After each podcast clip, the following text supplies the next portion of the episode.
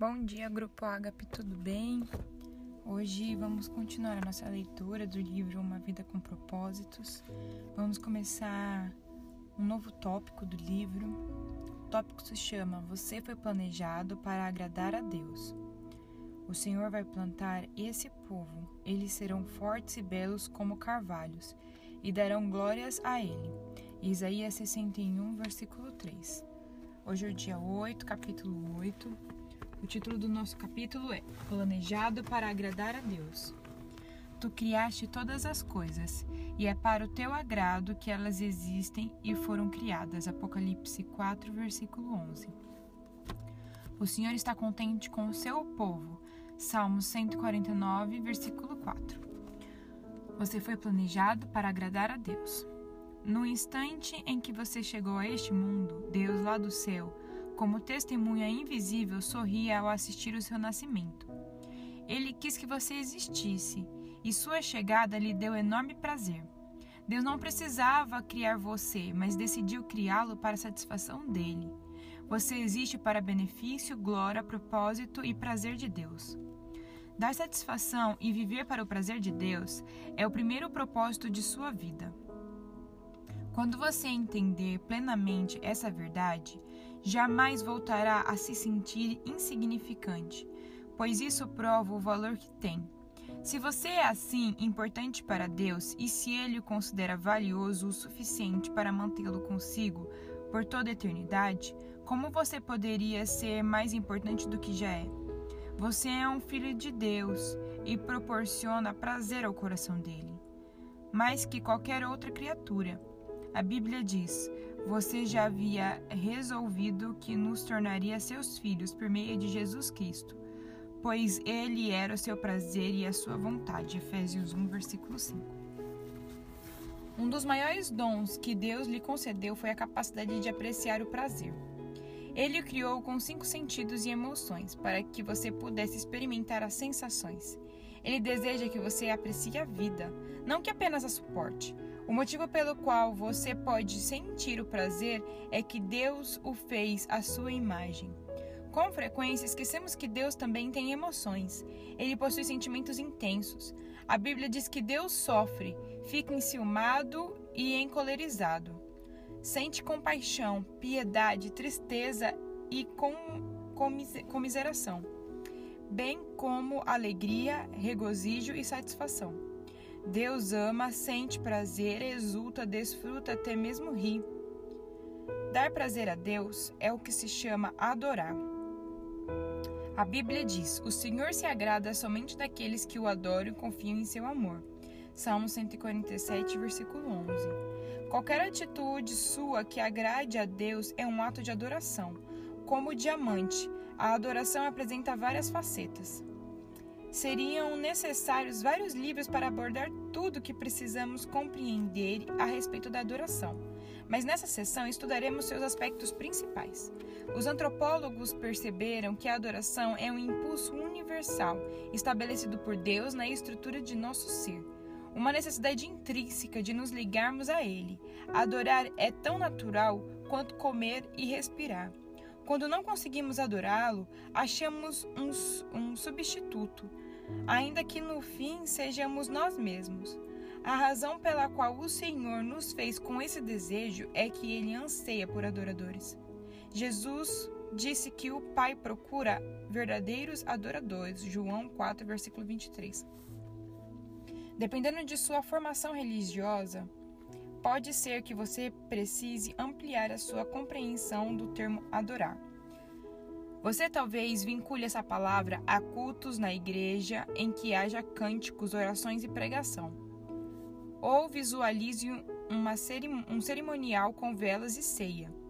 Ou imagine curas, milagres e experiências arrebatadoras. A adoração pode incluir esses elementos, porém vai muito além dessas manifestações. Adorar é um estilo de vida. A adoração é muito mais que música. Para muitos, adorar é apenas sinônimo de música. Eles dizem: em nossa igreja temos primeiro a adoração e depois a pregação. Esse é um grande mal-entendido. Todos os momentos do culto são um ato de adoração. A oração, a leitura da Bíblia, os cânticos, a confissão de pecados, o silêncio, o ato de ouvir a pregação, fazer anotações para o estudo posterior, ofertar o batismo, a ceia, assinar um cartão de compromisso e até mesmo cumprimentar outros adoradores. Na verdade, a adoração é anterior à música. Adão adorou no jardim do Éden, mas não há nenhuma menção à música até Gênesis 4, versículo 21, com o nascimento de Jubal.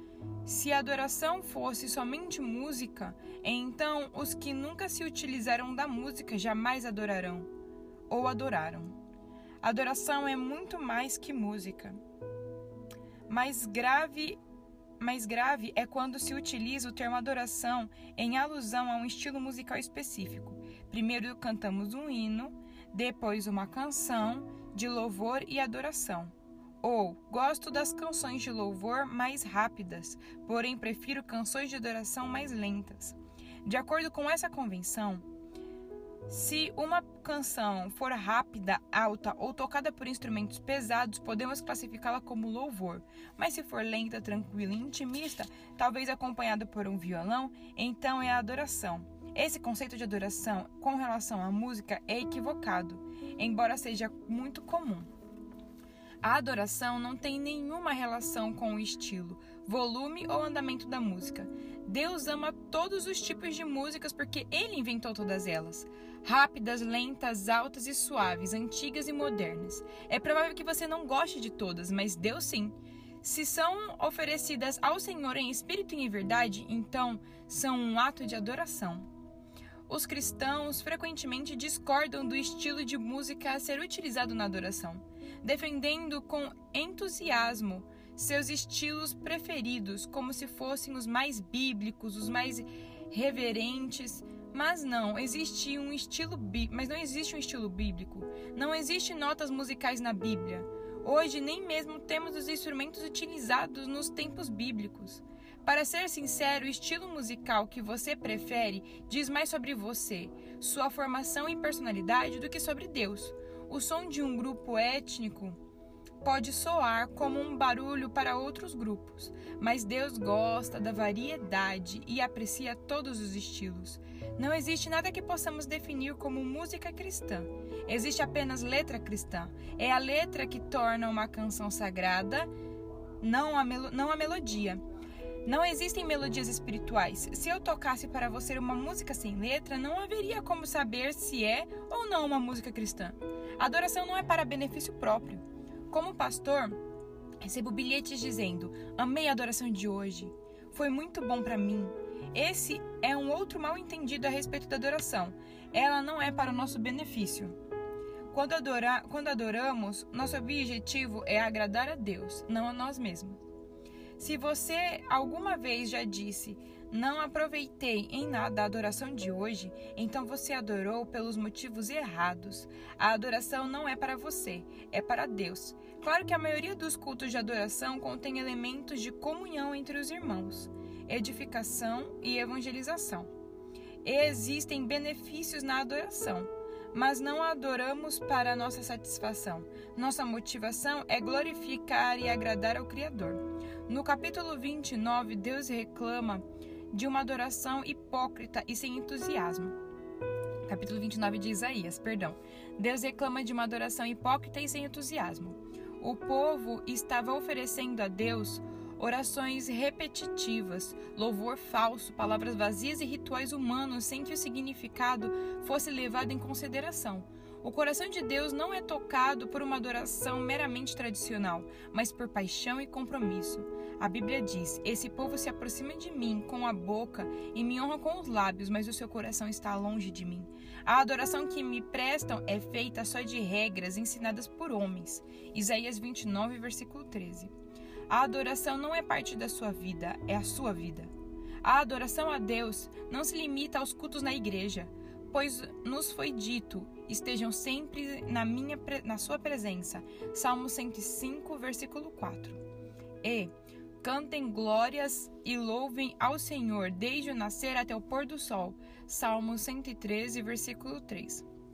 Na Bíblia, as pessoas louvavam a Deus no trabalho, em casa, na batalha, na prisão e até mesmo na cama. Louvar deve ser sua primeira atividade assim que abrir os olhos pela manhã, e sua última atividade ao fechá-lo à noite. Davi disse: Eu darei graças ao Senhor o tempo todo, minha boca sempre o louvará. Salmos 34, versículo 1. Cada atividade pode ser transformada em um ato de adoração quando realizada para louvar, glorificar e agradar a Deus. A Bíblia diz: Assim quer vocês comam, bebam ou façam qualquer outra coisa, façam tudo para a glória de Deus. 1 Coríntios 10, 31. Lutero disse: Um ordenhador pode tirar o leite das vacas para a glória de Deus. Como é possível fazer tudo para a glória de Deus?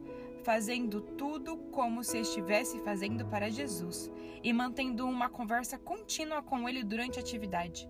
A Bíblia disse: Tudo que fizerem, façam de todo o coração, como para o Senhor e não para os homens. Colossenses 3, versículo 23. Este é o segredo de um estilo de vida de adoração fazer todas as coisas como se fossem para Jesus. A Bíblia diz: portanto, com a ajuda de Deus, quero que vocês façam o seguinte: entreguem a vida cotidiana, dormir, comer, trabalhar, passear, a Deus como se fosse uma oferta. Romanos 12, versículo 1. O trabalho torna-se adoração quando você o dedica a Deus e o realiza consciente de sua presença. Logo que me apaixonei por minha esposa, pensava nela o tempo todo, no café da manhã, dirigindo para a escola, assistindo às aulas, na fila de supermercado, abastecendo o carro. Eu não conseguia parar de pensar nessa mulher constantemente. Falava comigo mesma a respeito dela e ficava pensando nas coisas que eu mais amava nela. Isso me fazia sentir perto de Kai, mesmo quando estávamos separados por vários quilômetros de distância e, e frequentávamos faculdades diferentes. Pensando nela constantemente, eu estava permanecendo no, no seu amor. A verdadeira adoração resiste, reside nisto, apaixonar-se por Jesus. Dia 8 pensando sobre o meu propósito de vida. Tema para reflexão: Fui planejado para agradar a Deus. Versículo para memorizar: O Senhor está contente com o seu povo. Salmo 149, versículo 4. Pergunta para meditar: Que tarefa simples eu poderia começar a fazer como se fosse diretamente para Jesus? Amém, pessoal? Essa aqui foi a nossa lição de hoje, foi o nosso nossa leitura de hoje. Eu espero que vocês tenham entendido, que vocês reflitam sobre essa, essas informações que acabaram de receber. É muito importante sabermos o porquê da nossa adoração, como acontece a nossa adoração. A palavra de Deus disse que o Senhor procura verdadeiros adoradores que o adoram em verdade em espírito. Se ele procura esses verdadeiros adoradores é porque não é fácil de encontrar. Então que sejamos os verdadeiros adoradores, abertos a Deus e que ele nos encontre. Que seja fácil encontrar a verdadeira adoração dentro de nós. Amém? Deus abençoe o dia de vocês.